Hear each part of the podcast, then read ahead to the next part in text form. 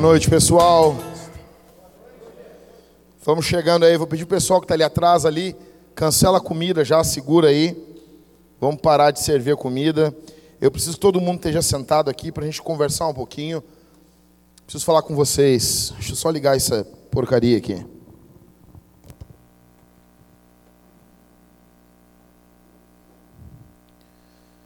Pessoal, quem é que trouxe Bíblia aí?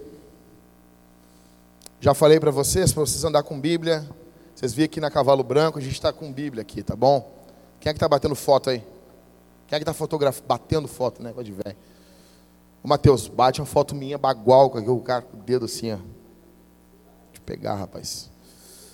Bom, é seguinte, eu eu preciso que você fique com a Bíblia aberta no, no livro, na carta de Tiago, no Novo Testamento. Me dá um pouquinho mais de retorno aí, por favor. Abre um pouquinho mais se puder aí. Tiago, capítulo de número 1. Fica com a Bíblia aberta e não fecha. Valeu, man.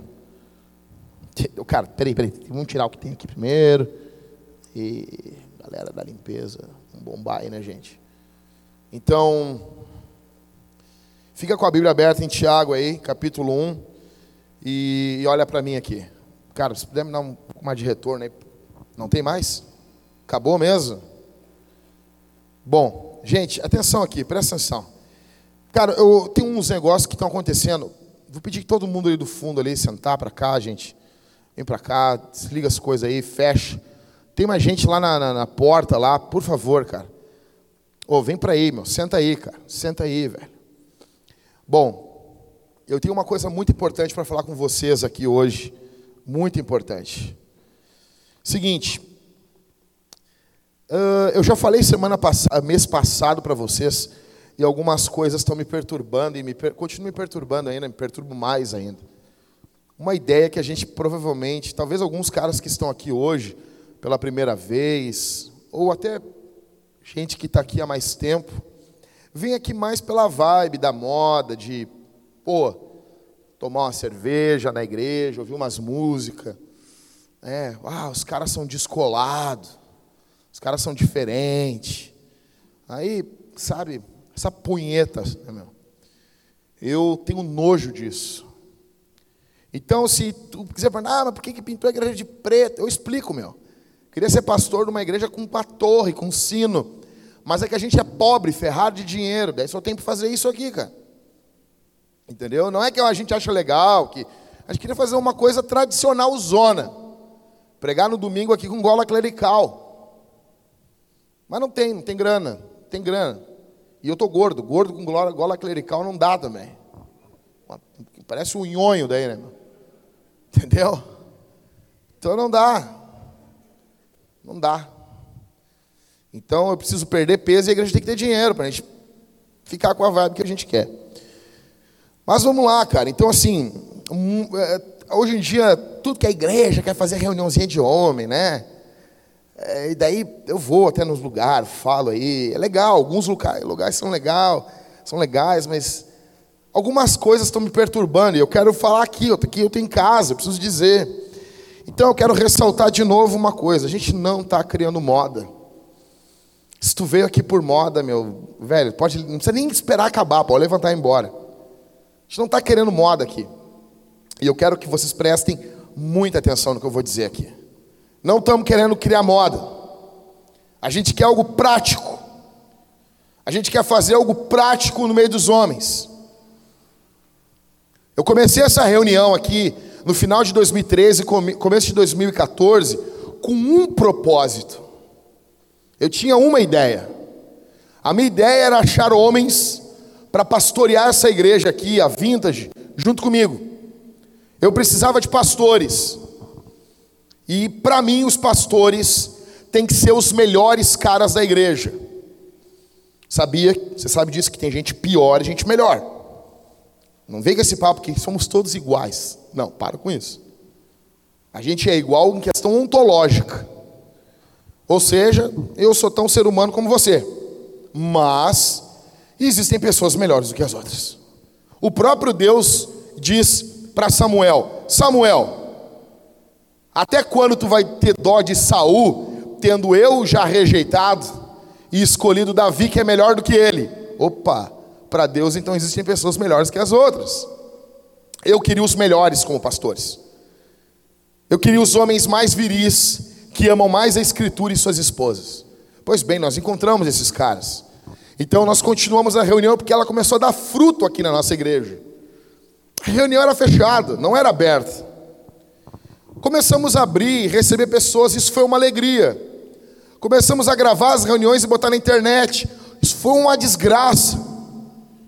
Porque coisa que a gente falava num contexto, as pessoas pegavam um, um pedaço e enchiam o saco. A gente vive num período hoje extremamente mimizento, extremamente complicado. Teve agora um rapaz que falou no Instagram dele a palavra boiola. Os crentes derrubaram o Instagram do cara. E ele crente, não pode falar boiola.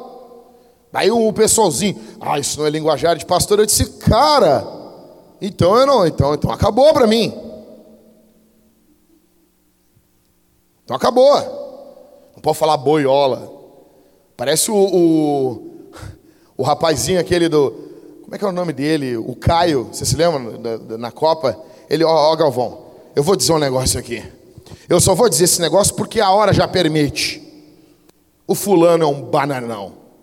Nossa, nossa, bananão. Você é um boboca, imagina isso. Então, cara, mas voltando, nós queremos algo prático. Por quê? Homens destruíram a nossa sociedade. Eu estou aqui hoje falando para homens que são filhos de pais, homens que abandonou a sua mãe. Você se esforça mentalmente para dizer: o papai é querido, mas não, ele foi um baita de um sem vergonha. Ele abandonou tu e a tua mãe.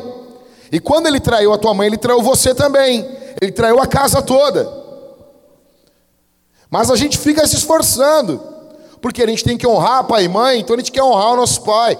Mas a maioria de nós aqui somos filhos de pais homens fracos. E forte não é porque ele levanta tanto peso no supino, forte é se consegue segurar a pingola dentro das calças. Consegue segurar a escritura na mão diante da família durante o ano todo. Não apenas alguns dias alegrinhos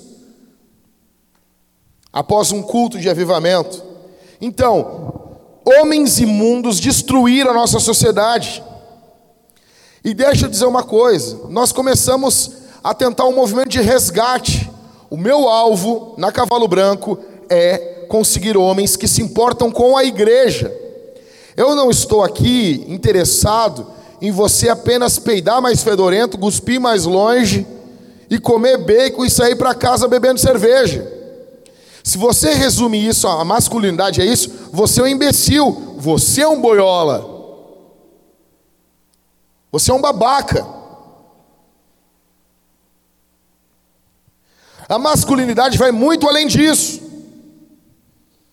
Nós não estamos reunidos para isso. Nós não estamos reunidos aqui para ouvir uma pregaçãozinha diferente. Tem um propósito. E hoje nós vamos separar o homem dos homens dos moleques aqui. Hoje a gente vai separar. Eu preciso saber quantos homens nós temos aqui. Alguém da, da, da lá da, da entrada, da portaria, sabe? Tem noção ali, João? Quantos homens nós temos aqui? Total, total. Quantos homens a gente tem aqui? Se não tiver, a gente conta aqui. Mais ou menos. Ele sabe lá na frente lá? Nossa, vamos, gente. Quantos homens nós temos aqui? Oi? 53? Ah, 83, beleza.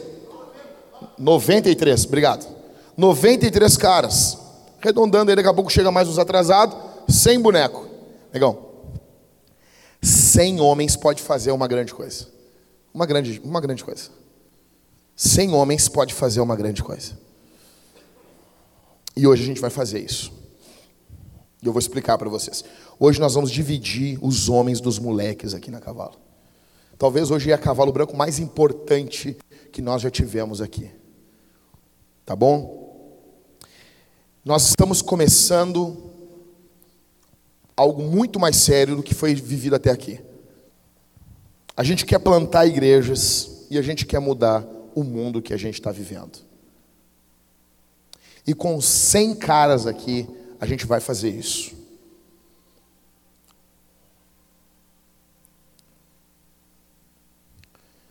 Nós precisamos de homens que estejam querendo trabalhar na obra de Deus.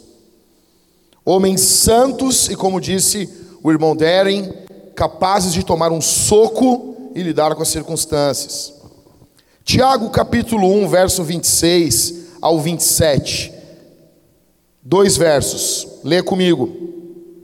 Se alguém supõe ser religioso, mas não refreia a sua língua, está enganando a si mesmo. A sua religião é vã.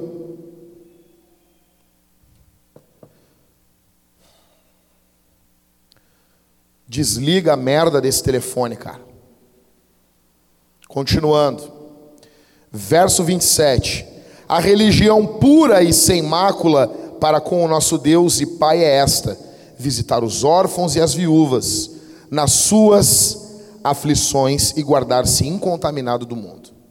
Quero falar para vocês hoje aqui sobre três marcas de um homem que faz acontecer. Três marcas de um homem que faz a diferença, que faz as coisas acontecerem. Deixa eu dizer uma coisa eu estou atrás desses caras. Eu não quero curiosos aqui. Nós não estamos atrás de caras que vêm aqui como vão num shopping, ou ver um filme, ou ver a porcaria de um lançamento La La Land e outra bosta mais. Nós estamos atrás de sermos úteis diante de Deus vencermos os nossos pecados e fazermos algo diferente. E hoje a história da Cavalo Branco muda, de uma vez por todas. Vou pedir para o pessoal lá no fundo, gente, senta, faz favor, é para todo mundo isso. Faz favor, irmãos, faz favor, irmãos. Senta aqui, senta um pouquinho, descansa. A hora do sermão, a hora da pregação, quero vocês me ouvindo. É muito importante isso aqui, gente. Qual é a primeira marca desse homem? Em primeiro lugar, esse homem refreia a sua língua. Esse é um cara, a primeira marca de um homem que faz a diferença no seu mundo. Atenção, a primeira marca desse cara, ele é um homem que tem um freio na sua língua. Sua língua não fala qualquer coisa. A sua língua é uma consequência de um homem de verdade. A língua de um homem viril, de um homem de Deus, ela não é como a língua de um moleque. Homens de verdade medem suas palavras, pois eles sabem o peso das suas palavras. Um homem que refreia a sua língua, ele é um homem de palavra. Homens que são como cavalos com freios em suas bocas. A boca desse homem não é usada para mentira, não é usada para enrolar, para ludibriar, para rir daqueles que estão quebrados pelo pecado, para cantar uma mulher que não é sua, a boca desses homens é uma boca que profere coisas sérias em momentos sérios, e nós estamos em um momento muito sério da história humana. A boca desses homens é uma boca com freio do espírito, é uma boca usada para pregar o evangelho. E deixa eu dizer uma coisa para você: como é que você vai pregar o evangelho se você não sabe o evangelho? Como é que você vai falar de Jesus se você não sabe quem é Jesus? Eu perguntei para várias pessoas quem é Jesus, os caras diziam para mim: é meu amigo, é o top da balada. Como isso, cara? Como é que você vai chegar na casa de uma pessoa e dizer que Jesus é o top da balada? Para você compartilhar o Evangelho, para sua boca ser como a pena na mão do Senhor, proferindo o Evangelho, você tem que conhecer o Evangelho. Você tem que saber o que é o Evangelho. Você tem que ter tato com a Escritura. A Escritura tem que estar, tá, tua Bíblia tem que ser cebosa. Tem que estar acostumado com a tua Bíblia. Você tem que ter, tem que ter costume com a Escritura. Em primeiro lugar, a primeira marca de um homem, homem, que faz acontecer, é um homem com um freio em sua boca. A boca desse homem é usada para confrontar os pecados dos homens. A boca desse homem é usada para levantar aqueles que estão caídos. A boca desse homem é usada para ensinar seus filhos, sua esposa.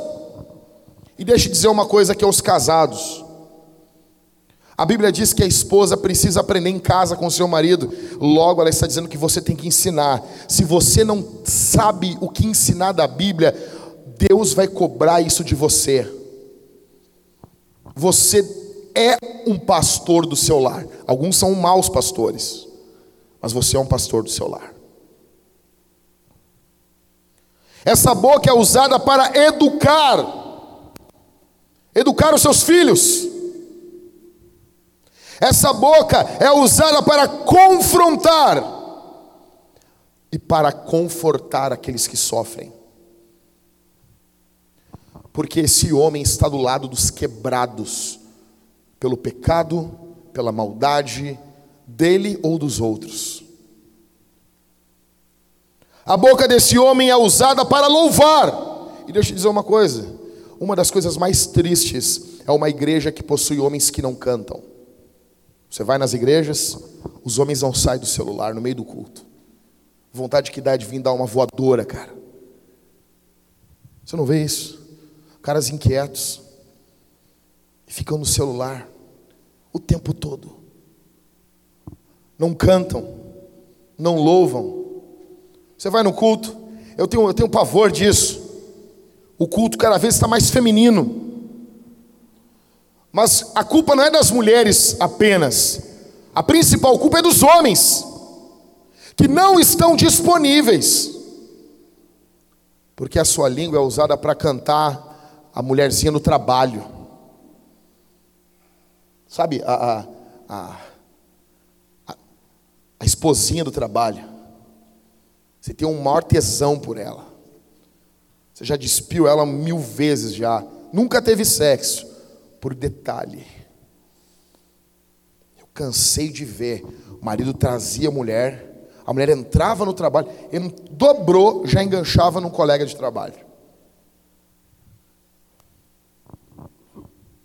A boca desse cara possui um uso consagrado.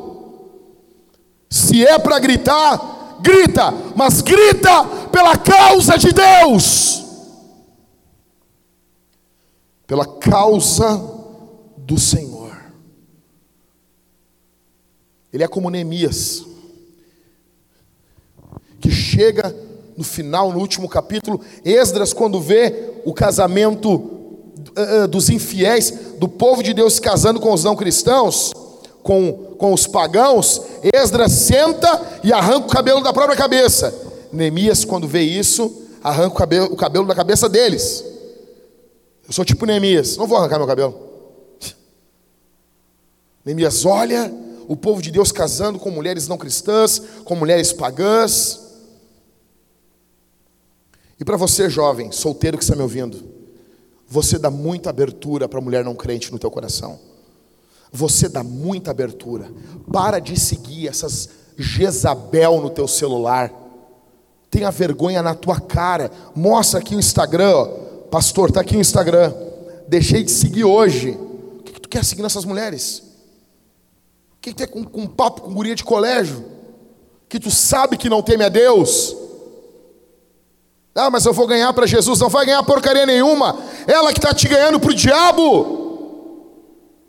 Em primeiro lugar, atenção aqui. Em primeiro lugar, a marca, a primeira marca de um homem que faz, um homem homem que faz acontecer. A primeira marca, ele cuida da boca dele.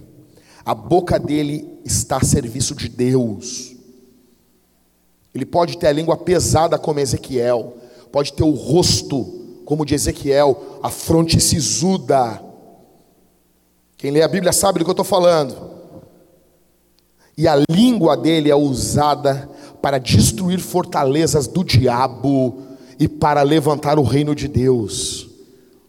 Tua boca precisa, em primeiro lugar, ser usada na causa de Deus. Você está no meio de todos os teus colegas de trabalho, você está vendo uma injustiça sendo feita, você não se levanta, você não fala nada. O que coloca freio na tua boca não é o temor de Deus, mas o temor dos homens. A única coisa que freia a boca do homem de Deus é o temor de Deus e não o temor dos homens. É o temor do Senhor não o temor do que um mortal pode fazer. Segunda marca, verso 27. Esse cara não é contaminado pelo mundo. Final do verso 27. Então, guardar-se incontaminado do quê? Lá no final. Do que aí? Da onde? Mundo aqui não é, não, não é o planeta Terra. Senão a gente tem que ter para a Lua, para Marte. Mundo aqui, cara, é o sistema que nós vivemos. O sistema, e o Brasil, ele, ele representa isso muito bem. É o jeitinho, é a malandragem, é o mais malandro se dá melhor, é o mais espertalhão, tem mais oportunidades, e isso em muitas igrejas também o mais esperto, o que sabe as quebradas, o que sabe as entradas, aquele que sabe as saídas, ele que sabe como entrar, como sair, ele que sabe todas as malandragens da instituição, esse cara é premiado nos dias de hoje. É só olhar para o mundo que nós estamos vivendo. O correto, o justo, aquele que procura fazer as coisas de forma certa, que procura respeitar instituições, que procura respeitar pessoas, que não olha pessoas como apenas um amontoado, como uma massa, como uma entidade que é uma multidão, não. Aquele que conhece a individualidade, que olha um por um, que respeita. Esse cara não tem valor algum no nosso mundo. Esse cara não tem valor algum na época que nós estamos vivendo.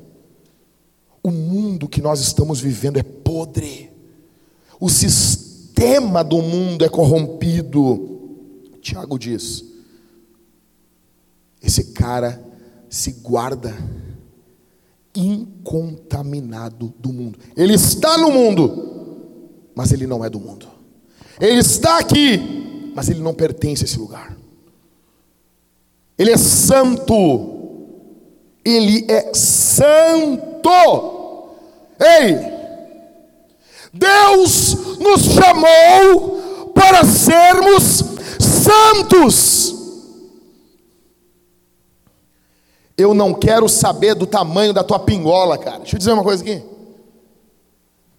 Cara, você tem que entender isso aí, meu. Tem uns caras que tem uma marmanjuba desse tamanho. O cara tem uma chamanguela assim. O que, que adianta? Que queimar com esse pingolão no, no inferno. O que, que adianta? Chegar no inferno e Tu vê, pum, sumiu tua pingola. Só no fogo do Satanás. O que adianta? O que, que adianta isso? Ah, mas tu comeu todo mundo, tu traçou todo mundo, tu pegou, fez e aconteceu com todo mundo. E aí, cara? Ninguém nunca te pegou, tu é um malandrão, tu é um esperto. Tu entra aqui no nosso meio, ninguém fica sabendo quem tu é. E tu acha que tu é esperto. Não, cara. Sabe o que? E tu nunca te deu mal, tu sempre te deu bem. Sempre tu te deu bem. E tu pensa, pô, eu tô tranquilo. Tô de boa. Sabe por que, que tu nunca te deu mal? Porque Deus está te engordando como um porco para o dia do abate. Deus está acumulando juízo sobre a tua cabeça. E Deus vai destruir você. E você tem uma chance de se arrepender do teu pecado hoje. Uma chance, não duas, uma. Esse cara se guarda incontaminado pelo mundo. Uma forma, você quer saber alguém que é santo? Alguém que se expõe aos meios de graça, pregação do evangelho. Ele ama a pregação do evangelho. Ele ama, ele senta para ouvir. Ele senta a bunda dele e não levanta. Cara, tem cara que tem, que tem assim, tem um bicho carpinteiro na bunda, rapaz. O cara consegue sentar a bunda uma hora. O cara consegue ver aquela porcaria daquele filme, o irlandês. A porcaria. Ah, vê o porcaria. E não consegue sentar a bunda para ouvir o evangelho. O cara tem um, uma, uma agonia na vida. O cara não tem prazer na ceia. O cara não tem prazer nos meios de graça. O cara não tem prazer em louvar.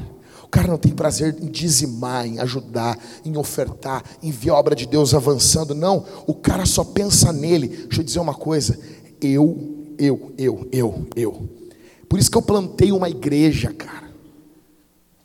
Vou fazer de tudo para esses caras ficarem longe da nossa igreja. Cavalo branco, eu comecei do zero. E eu vou descobrir quem é você. E cara, isso aqui não é um local público. Vou deixar na porta ali, ó, fulano e fulano não entram mais. Tem dois bonecos, não sei se estão aqui hoje, que eu quero chamar depois da cavalo para conversar. Que eu estou sabendo de umas paradas aí. E eles vêm todo a cavalo branco. E nós vamos conversar hoje. E se for verdade, já não volta mais. Acabou. Acabou, e ninguém vai, ninguém vai me impedir. Nós estamos atrás de homens que querem fazer diferença, que não estão de molecagem de brincadeira aqui, que não vieram aqui por uma modinha, merda de uma modinha, porcaria para botar na porcaria do Instagram, botar lá com a carinha, negócio. Nós estamos atrás de homens. Em primeiro lugar, esses caras cuidam a língua deles. A língua é usada para proclamar o evangelho, para confrontar o pecado, para levantar o, aquele que está caído. Em segundo, ele não é contaminado pelo mundo, ele tem uma vida nova, ele tem uma vida diferente. Pode vir a mulher mais gostosa do mundo, ele viu que ela vem vindo, ele vai desviar o olhar. A primeira olhada é coincidência, a segunda é concupiscência. A primeira olhada é coincidência. A segunda é concupiscência. Você olhou, viu o bichão vindo, agora tu desviou o olhar.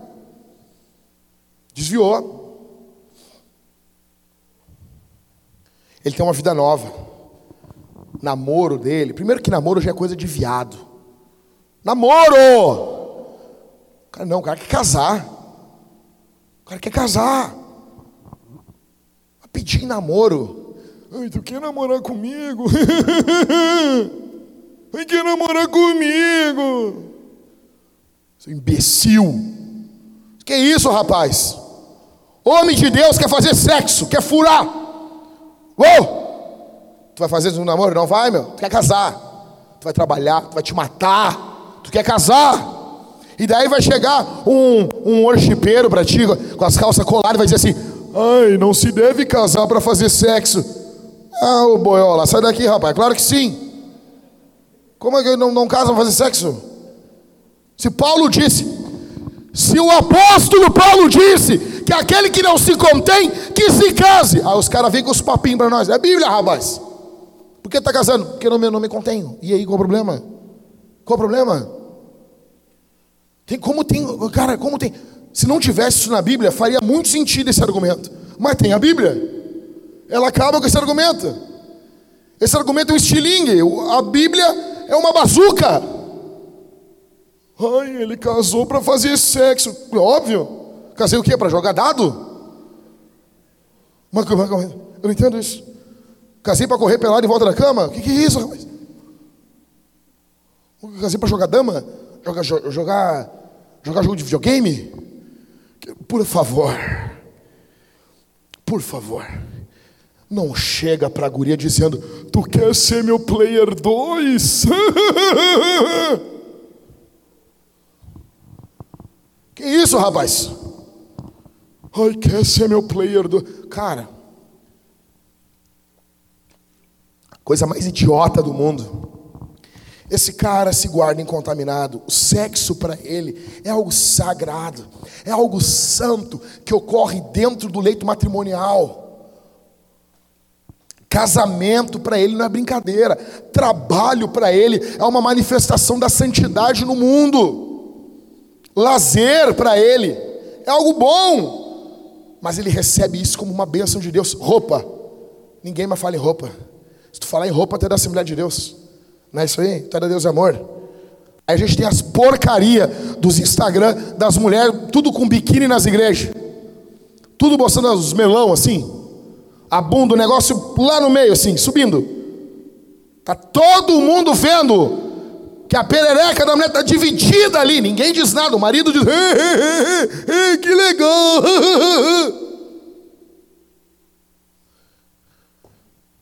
Os caras hoje em dia, não tem problema, meu. Tu quer, eu vou nas igrejas hoje em dia, o que mais tem? O ministro de louvor usando o seu, seu coque samurai, usando uma calça skinny e uma, assim, uma camisola que a minha avó usava. Tranquilo, velho. Tranquilo, essa é a geração. Essa é a roupa que João Batista usa hoje. Tranquilo. Mas assim, para o homem de Deus, roupa não, é, roupa não é só para tapar o corpo. Roupa é uma coisa importante. Tem uma teologia na roupa. Festa, diversão, dinheiro. Tudo para esse homem. Ele, ele, tem uma, ele tem um estilo de vida diferente do mundo. Você está entendendo? Ele pode até fazer a mesma coisa. Ah, o mundo come feijão, eu como também. Mas ele faz diferente. Como? Ele faz em louvor. A postura dele é diferente. Quando coincide o ato, não coincide a razão. Primeira marca do homem-homem, que faz a coisa acontecer. Primeira marca, qual é? Qual é, pessoal? Verso 26. Segundo, qual marca? Ele não é contaminado com o mundo. Terceiro, volta, volta o verso 27 para encerrar aqui. Terceira marca do homem, homem que faz a coisa acontecer. Ele supre a falta de homem no mundo. Vou falar de novo. A terceira marca desse homem é que ele não é homem só para ele, para a casa dele, para a igreja dele. Ele supre a falta de homem no mundo. O que, que diz o texto bíblico? Verso 27. A religião pura. Então tem uma religião boa, né? Tem ou não tem? Tem ou não tem, Tchê? Tem, vamos lá. Acorda aí. Verso 27. A religião pura, sem mácula, sem defeito, para com o nosso Deus e Pai é esta. Peraí. Quando, quando alguém na Bíblia vai definir um bagulho, a gente para. O que esse louco vai falar? Esse cara, quem está falando aqui não, não é tua avó é o irmão de Jesus. Esse Tiago aqui é irmão de Jesus, irmão mais novo de Jesus. Alguma coisa ele sabe. Visitar os órfãos e as viúvas nas suas aflições. Órfão é aquele que não tem pai. Viúva é aquela que não tem marido são as duas maiores faltas do nosso mundo. Nós vivemos em um mundo lotado de órfãos e de viúvas. Eu quero que tu dobre a tua atenção agora. Nós chegamos à parte mais santa do sermão. Presta bem atenção no que eu vou dizer. Nós vivemos um período de orfandade. O que é orfandade? É a manifestação dessa situação, desse estado em grande escala e às vezes em pessoas de pais vivos. Pessoas que foram abandonadas pelos seus pais. E aqui, quando eu falo pais, estou falando do homem. Nós vivemos uma geração que estamos lotados de viúvas. Presta atenção, cara. No Antigo Testamento, quando um homem comia uma mulher fora do casamento, o que, que acontecia com ele? O que acontecia com ele? Hã? Como? Ele era apedrejado, ele morria. Como é que ficava aquela mulher que foi traída? Ela era viúva. Calvino vai dizer que hoje em dia a mulher que a mulher que, sofre, a mulher que, que foi vítima de um adultério, o marido traiu ela, ela se torna viúva. Aquele cara é um morto espiritual. Ele está morto. O adultério é loucura. Adultério é loucura. Tiago está dizendo que a verdadeira religião consiste em substituir a falta de homem no mundo, em substituir, em cuidar de órfãos, pessoas sem pais, e de viúvas, mulheres sem maridos. O nosso cristianismo deve suprir a falta de homens nesse mundo. Devemos cuidar dos órfãos e das viúvas. Devemos ser para esse mundo um reflexo de Deus Pai. Deixa eu dizer uma coisa. Eu fui pregar no evento de um grande amigo meu, pastor Anderson Silva. Primeiro evento que teve em Brasília ano passado. Nós tínhamos exatamente o mesmo número de homens que temos aqui. O ingresso era mais de dois mil reais. No final do evento foi tirada uma oferta para começar um centro de recuperação para mulheres vítimas de violência doméstica. Um local tinha que ser comprado urgente, porque havia muitas mulheres procurando a igreja e estavam sendo ameaçadas pelos seus maridos e o Estado não estava cuidando dessas mulheres. Sabe quanto se levantou no primeiro evento que teve do machonaria? meio milhão de reais. Com esse dinheiro, foi comprado o lugar. Todo o evento que está tendo na machonaria até o final do ano é para ter o dinheiro para levantar o lugar. Precisa de, agora de 750 mil. Eu tenho ido pregar em todos os eventos. Vou pregar em todos os eventos esse ano, junto com o Anderson. A gente vai estar em junho fora do Brasil pregando esses eventos, arrecadando dinheiro para esse projeto. Apenas um deles eu não vou poder ir porque vai ter uma, um evento de missões aqui na igreja. E esse local vai ter um local de recepção, acolhimento. A igreja vai cuidar dessas mulheres. E no meio vai ter uma pedra com todos os homens, os nomes dos homens que investiram dinheiro nessa causa. Quando a mulher chegar nesse esse local, ela vai dar de cara com essa pedra, com o nome somente de homens, e ela vai saber que não é porque o marido dela foi um cafajeste, um maldito, que todo homem é um maldito. Ela vai saber que quem está pagando o refúgio dela são homens.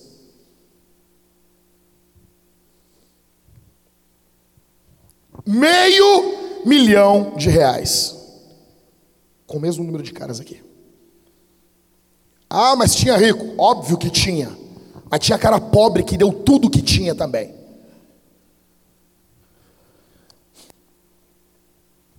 O Anderson tem um trabalho fenomenal entre, entre travestis. Ele chegou a tatuar nele. Ele tem um trabalho fenomenal. Quatro travestis aceitaram Jesus. Estavam com enchimento, silicone, na bunda, nos seios, e precisavam fazer cirurgia para retirar aquilo. O valor da cirurgia, 90 mil reais. Foi pago com o evento do machonaria. Foi pago. Foi pago. Uma mulher eu vi, uma idosa que estava perdendo a perna, eu vi. Os homens se reuniram para cuidar daquela idosa. Os filhos haviam abandonado ela. Pago com um evento do machonaria. Uma viúva. que foi abandonada. Escuta isso. Tem um rapaz lá que ele foi travesti, o outro casou, se converteu, casou, conheci ele, conheci a esposa dele. E o outro, um outro rapaz, quando estava no mundo, ele amputou o pênis, não tem o pênis. E ele falando, chegou um contato no Anderson, que ele estava de papo com uma missionária da Assembleia de Deus. Mulher bonita, uma mulher linda, cabelão, lindona. Mulher bonita, cara, muito bonita. E entraram em contato com o Anderson, Anderson apertou ele, aí, meu? Que papo é esse que está de papo, de papo com a, com a missionária? Ele, é, pastor, é, nós estamos conhecendo, estou muito feliz, estou gostando dela. Daí o Anderson perguntou para ele assim: Tá, mas tu já falou para ela que tu não tem pênis? E ele olhou e disse: Já, pastor. E ela disse para mim que me ama e quer casar comigo do mesmo jeito. O Anderson disse uma coisa para mim que ali acabou. Que mundo é esse que estamos vivendo? Que as mulheres procuram homens nem que não tenha pênis mas ele é muito mais homem do que você que está aqui hoje. Há uma crise de masculinidade tão grande que as mulheres estão aceitando casar com homens sem pênis. Não há homens.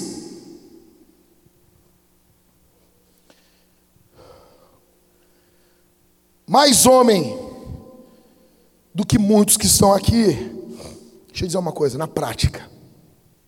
Na prática, na prática.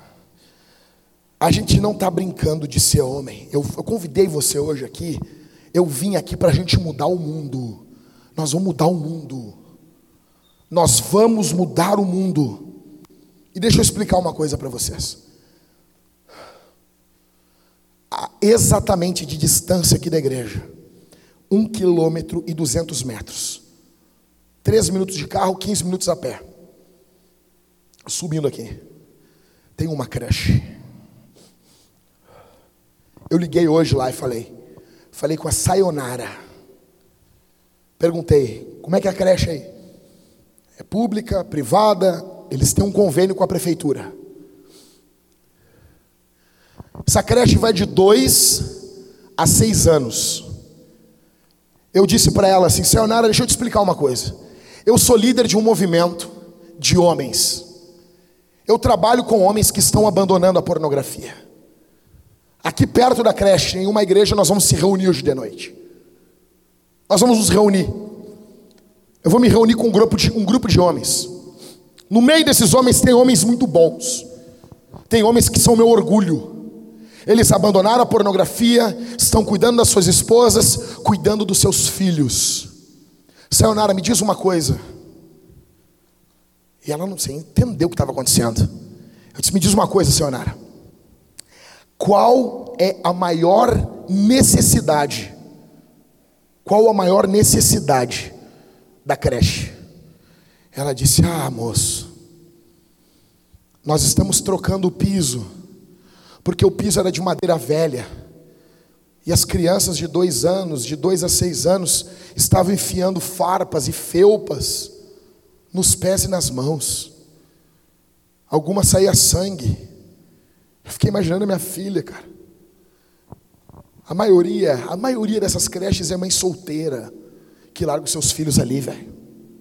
Porque a merda de um homem abandonou ela. E a gente critica porque ela vira feminista ainda. Ninguém acolheu, ninguém abraçou. Eu disse: qual é a maior necessidade? Sim, é, nós precisamos botar piso. Fiquei imaginando a minha filha, cara. Os pezinhos de criança, pezinho fininho, sabe? Entrando felpo. Talvez você não me entende isso porque você não tem filho, cara. Pensa comigo, Elias. Você imagina o teu filho, Elias. Imagina aquela pelezinha fininha do pezinho dele, aprendendo a andar e entrando numa felpa ali, cara. E eles não têm todo o piso frio. Eles não têm. Eles estão mudando aos poucos. E daí eu olhei e disse: qual é a segunda maior necessidade, Sayonara? Aí ela disse: moço, nós temos dois ar-condicionados, mas a gente não tem quem instale. As crianças estão passando calor, passam o dia todo dentro dessa creche. Eles estão passando calor. Deixa eu dizer uma coisa para você, cara. Nós devíamos cuidar de tudo que está ao redor das nossas casas, igrejas. Não podia ter uma parada de ônibus sem estar pintada, cara. Os homens deveriam cuidar disso.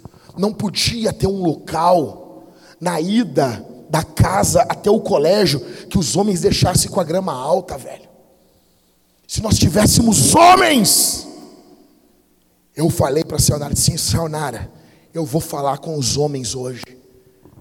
E hoje nós vamos tirar a maior oferta já tirada aqui na Cavalo Branco, agora. A maior oferta. Deixa eu dizer uma coisa aqui. No mínimo 5 mil reais aqui. Nenhum dinheiro vai ficar, no, nenhum centavo. Olha aqui, cara. Presta bem atenção. Eu tenho 100 reais aqui no meu bolso. Sabe o que é isso aqui? Dia 10 agora, minha filha vai fazer um ano. Dia 10 de março. Isso aqui é o dinheiro que eu estou juntando para fazer o aniversário dela. Eu não tenho nem eu não tenho em casa, eu não tenho somando em conta tudo, eu não, não, não tenho nem a metade do dinheiro ainda.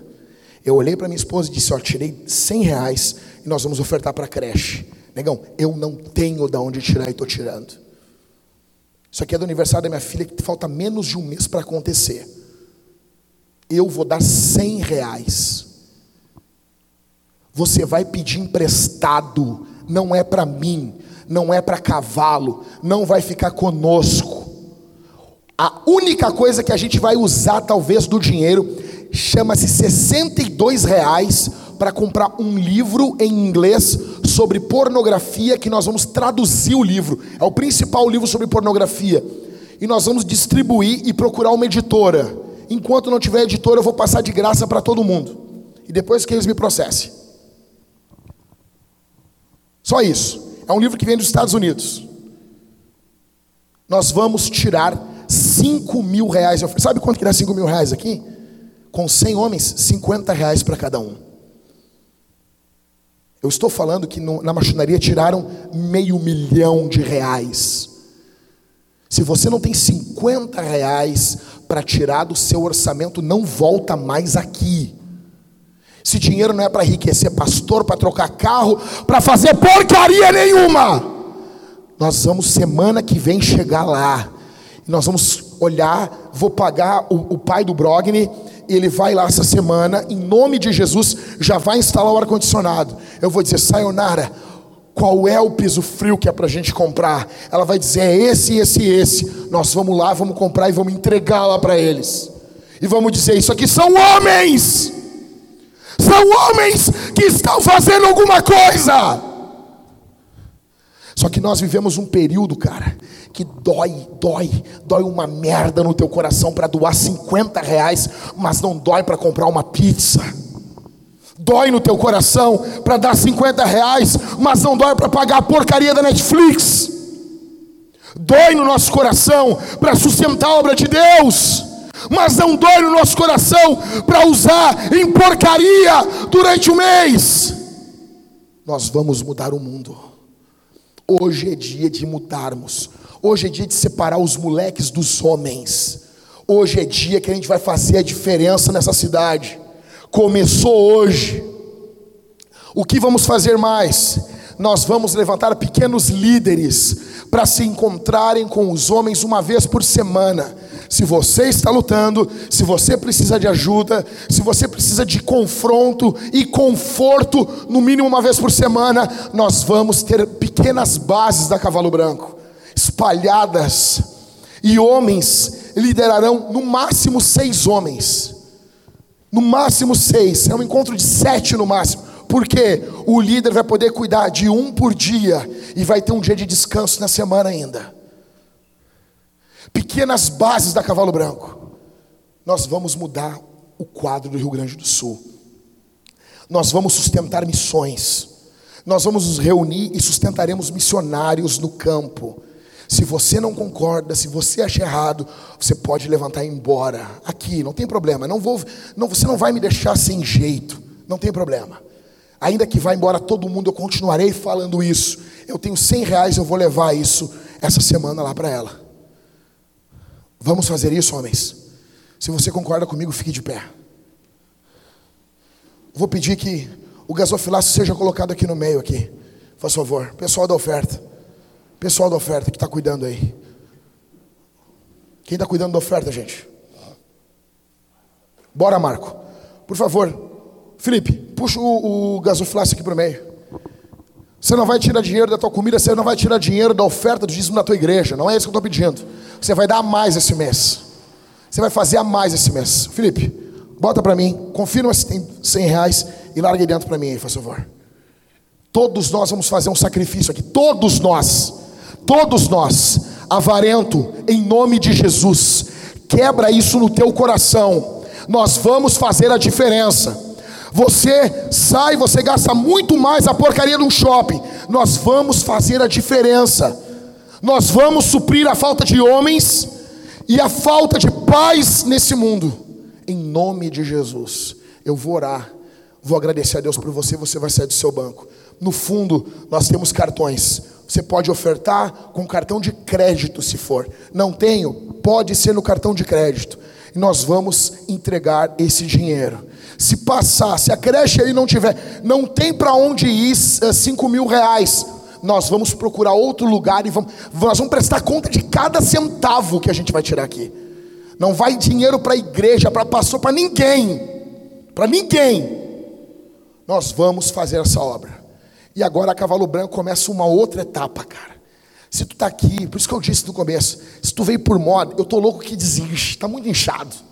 Está muito inchado. É muita gente. Jesus, quando ele estava, a multidão crescia muito, ele se virava. Quem de vocês está me seguindo? Se está agora está me seguindo, então agora, negue a si mesmo, tome a sua cruz. Os caras ficavam desesperados, ficavam desesperados. E pum, uma galera ia embora. Aí Jesus continuava, a multidão ia crescendo, crescendo, crescendo. Aí ele se virava e dizia: Aquele que não comer da minha carne, não beber do meu sangue, não é apto ao reino dos céus. Aí desinchava de novo. Nós queremos gente que está querendo colocar a mão no arado e fazer a diferença. Se você tem mais do que 50 reais, oferte mais do que 50 reais. Alguns homens têm mais condições aqui. Oferte mais, seja mais generoso. No nome de Jesus. Eu não estou falando isso para parecer um espiritual. Eu estou falando isso que eu estou tirando dinheiro da minha casa para encorajar você. Encorajar, comunicar coragem. Comunicar coragem comunicar, eu quero que você seja encorajado. Nós estamos fazendo parte de um movimento. Nós estamos fazendo parte de um movimento. Pense, cara, se fosse o teu filho, a tua filha, essas crianças, a, a mulher, quando eu falei isso para ela, ela disse assim: Ai moço, só um pouquinho. Eu fiquei até emocionado agora. Deixa eu tirar meu óculos aqui. Cara, eu não sei se ela chorou na hora, mas isso não é normal. Imagina isso. Chegar lá e dizer assim, moça, nós somos um grupo de homens cristãos. E nós estamos vendo o que os homens estão fazendo nesse mundo. Os homens estão destruindo a nossa sociedade, mas nós queremos construir, nós queremos edificar. Sabe o que é isso, cara? Sabe o que é isso? Deixa eu dizer uma coisa. Deus abençoe a cada um que vai se juntar a nós. Deus abençoe você, cara. Você pode chamar isso do que chamar. Você pode chamar de teologia da prosperidade, mas que Deus, cara, como disse o apóstolo Paulo aos Filipenses, que Deus cuide de cada necessidade de você. Que Deus abençoe você. Que você seja abençoado financeiramente pelo passo que você vai dar aqui, não para enriquecer pastor, não para dar dinheiro para apóstolo, mas para pegar e fazer alguma coisa por pessoas que estão precisando nesse mundo. Feche os olhos, eu quero orar por você. Feche os olhos. Tenha coragem, homem. Tenha coragem, homem. O diabo mente no teu coração o diabo mente dentro de você, tenha coragem. Nós vamos fazer a diferença nesse mundo. Pai, aqui estão esses homens. Eu oro por cada um que está aqui, Senhor. Por cada um que está me ouvindo aqui, Senhor. Ó Deus, que essa causa, que não é a minha causa, que se dane o meu nome, que meu nome não seja lembrado, mas que essa cidade, Senhor, conheça, conheça homens santos, homens abnegados, homens que cuidam dos órfãos e das viúvas. E nessa creche há muitas viúvas, há órfãos, há crianças que foram abandonadas pelos pais. em nome de Jesus. Eu estou pregando para esses homens, Senhor, há mais de cinco anos. Por favor, eu quero colher agora, para a glória do teu nome, para essas crianças, a colheita de cinco anos, de mais de cinco anos, de sete anos de trabalho aqui na Cavalo Branco. Ó Deus, encoraja cada homem a ofertar de forma exponencial. O Senhor sabe o que faremos com esse dinheiro. Em nome de Jesus, que eles tenham coragem coragem a atender o teu chamado. Em nome de Jesus, eu te agradeço por tudo que o Senhor tem feito. Amém. Você pode sair do seu lugar. Você pode trazer o seu dinheiro aqui. Não traga moeda. Venha trazer sua oferta. Pode ir lá no fundo lá.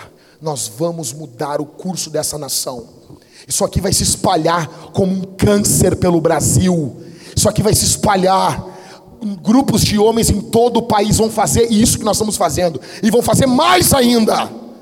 São homens que fazem a diferença. Lá no fundo, lá pessoal, os que estão lá no fundo, venham trazer suas ofertas.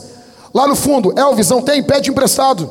Alguém empreste para ele. Os irmãos lá que estão lá dentro, vamos participar. Todos, eu convoco todos, irmãos da mesa, vamos participar. Todos temos filhos. Todos temos filhos. Nós vamos fazer a diferença. Nós vamos alcançar essas crianças. Jefferson, em nome de Jesus, a gente vai fazer uma diferença. Viúvas e órfãos são prioridade da igreja. Como dizia Calvino, tudo que a igreja tem pertence aos pobres.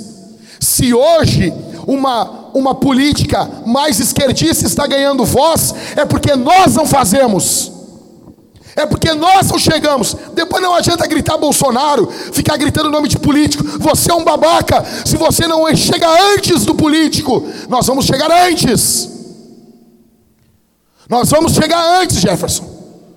Nós somos a esperança do mundo. Como diz Bill Hybels, a igreja local é a esperança do mundo. Todos vocês, o que eu estou falando é para todos, não tem peça emprestado. Se você não tem, se vire para o lado, meu irmão, me empresta, me ajuda, me empresta, eu quero participar disso. Dinheiro não vai um real para o meu bolso e para o bolso de ninguém. Nós vamos mudar o curso dessa nação.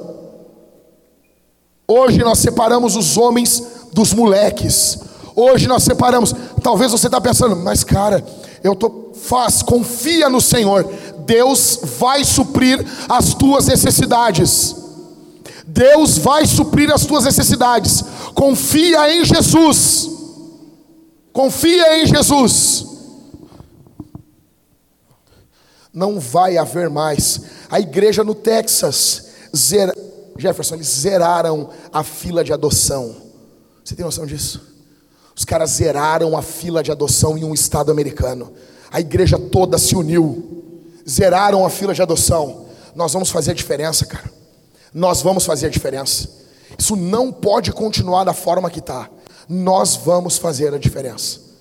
Nós vamos mudar o curso dessa nação. Confie em Jesus. Confie em Jesus. E eu peço que você ore a Jesus. Busque a Deus. Nós vamos conseguir líderes para cuidar de no máximo seis homens durante todo o mês. Nós vamos vencer a pornografia nós vamos ter a maior parte dos participantes a cavalo branco longe da pornografia. Você vai vencer isso. Isso tira os teus afetos, isso tira a tua alegria, isso tira o teu prazer em Deus, isso tira todo o teu regozijo, tua alegria de estar no culto. Isso faz você não ser homem. Nós vamos vencer isso juntos, caras. Juntos, juntos, juntos, juntos nós vamos dar uma resposta. Eles dizem assim: não, os caras estão juntos lá como um movimento, querem ah, ser homens, ficar bradando, comendo bacon. Isso é idiotice. A gente come bacon porque é bom, a gente bebe cerveja porque é bom, não é para parecer nada. Nós vamos fazer a diferença nesse mundo, cara. Nós vamos fazer a diferença, em nome de Jesus. E aqui, negão, daqui para frente vai ser assim. Se você não quer ver a cultura mudada, se você vem aqui como entretenimento, já nem volta semana que vem. Já fala mal da gente, já me xinga na internet já. já diz: os caras viraram universal. Pode falar, pode falar. Já avisa lá, ó, não vai que os caras estão pedindo dinheiro, tá bom? Pode falar. Eu vou continuar andando na minha Zafira 2005, fazendo 6 por litro, tá bom? Rico, rico com uma Zafira 2005. Eu nunca vi. Chegou um rapaz para mim Sabe o que disse, Lucas? Que eu era maçom. Eu nunca vi um maçom com uma Zafira, meu. Eu nunca vi, negão. O meu carro vai 6 por litro, pisando pouco. Aí sempre tem um carioca fala, pá, bota um gás aí, meu. Coisa de carioca, não vou ganhar desconto no IPVA, não vou botar porcaria de gás. Zafira tem que ser gás por baixo ainda, mais dois pau, não tenho. Então vamos lá, botando de pouquinho em pouquinho. Dinheiro não vem para pastor, para nada aqui. Nós somos os primeiros. Os pastores aqui na igreja são os primeiros a colocar a mão no bolso. Os pastores da nossa igreja são os homens mais generosos da nossa igreja. São os mais generosos. Se você não é generoso, você não serve para o ministério. Se você não está disposto em ceder, em abrir mão, você não serve para o ministério. Talvez eu estou pregando aqui. Escuta o que eu vou dizer aqui. Escuta o que eu vou dizer. Eu achava, quando eu congregava na Assembleia de Deus, eles iam ordenar alguém para o ministério, eles puxavam a ficha de oferta e de dízimo do cara. Pode falar. Tá passando, gente, fila tá passando aqui também aqui, ó. Nessa máquina aqui. Pode separar a fila e vir aqui. Aí eu achava demais. Eu achava, ó, oh, o que, que é isso? Os caras olhando a, a, o dízimo dos pastores. Aí eu tô lendo um livro de plantação de igreja, um livro americano, de um cara que eu admiro um montão. Ele disse: a primeira marca que tu tem que ver num pastor é o dízimo e oferta dele. Eu disse: bah, mas por quê? Aí o cara explicou. Porque o dinheiro ele não é a, a questão, o dinheiro é um termômetro. Onde está o teu coração, está o teu dinheiro. Vou dar um exemplo aqui. Minha mulher, eu amo minha mulher, cara. Quando eu conheci ela, ela tinha 17 anos. Negão, Petel, eu vou investir dinheiro no corpinho. Todo o dinheiro que eu pegava, Jefferson, pum, investia, dava um calçado, ela era da Bleia, Bleia usa tamanquinho, ela usava tamanquinho, um tamanco, um negócio, tá? Negão, eu fui investindo. Porque como é que tu vai amar uma pessoa e não vai investir? Mesma coisa, quem é gremista aqui? Quem é gremista? Tem alguém com a camisa do Grêmio aqui? Eu vi, eu vi alguém com a camisa do Grêmio aqui? Essa camisa é original? É óbvio, cara. É óbvio, tem que ser original. Os caras, deixa eu dizer uma coisa aqui. Se tu é gremista, se tu é colorado, tu vai comprar um produto original. Pode ser até do ano passado, que é mais barato. Mas vai para o clube, não concorda com isso? Não concorda? Tem, quantas camisas do Inter tu tem? Aqui, aqui. Quantas camisas do Inter? Quantas? É. É original ou não? Por que, que, tu, por que, que é original? Porque tu quer que vá para o clube. É ou não é? Não faz sentido. O cara é gremista, o cara não é sócio e usa a camisa do Paraguai. Sacanagem. Sacanagem.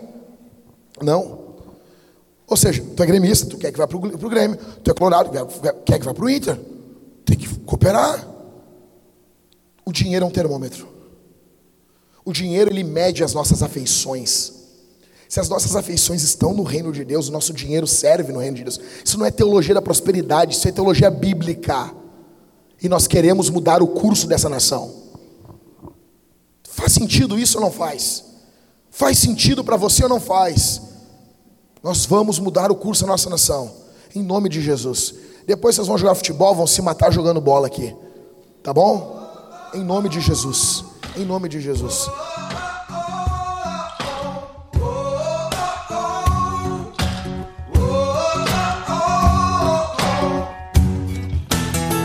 Stephen was a deacon in Jerusalem. They dragged him out those city gates to try and quiet him. When Stephen preached, those Pharisees started throwing stones. Before he died, he raised his eyes and saw Jesus on the throne. Said, You can bury the workmen, but the work will go on. Can silence the voices, but you can't stop the song. When the Spirit's moving, His will will be done.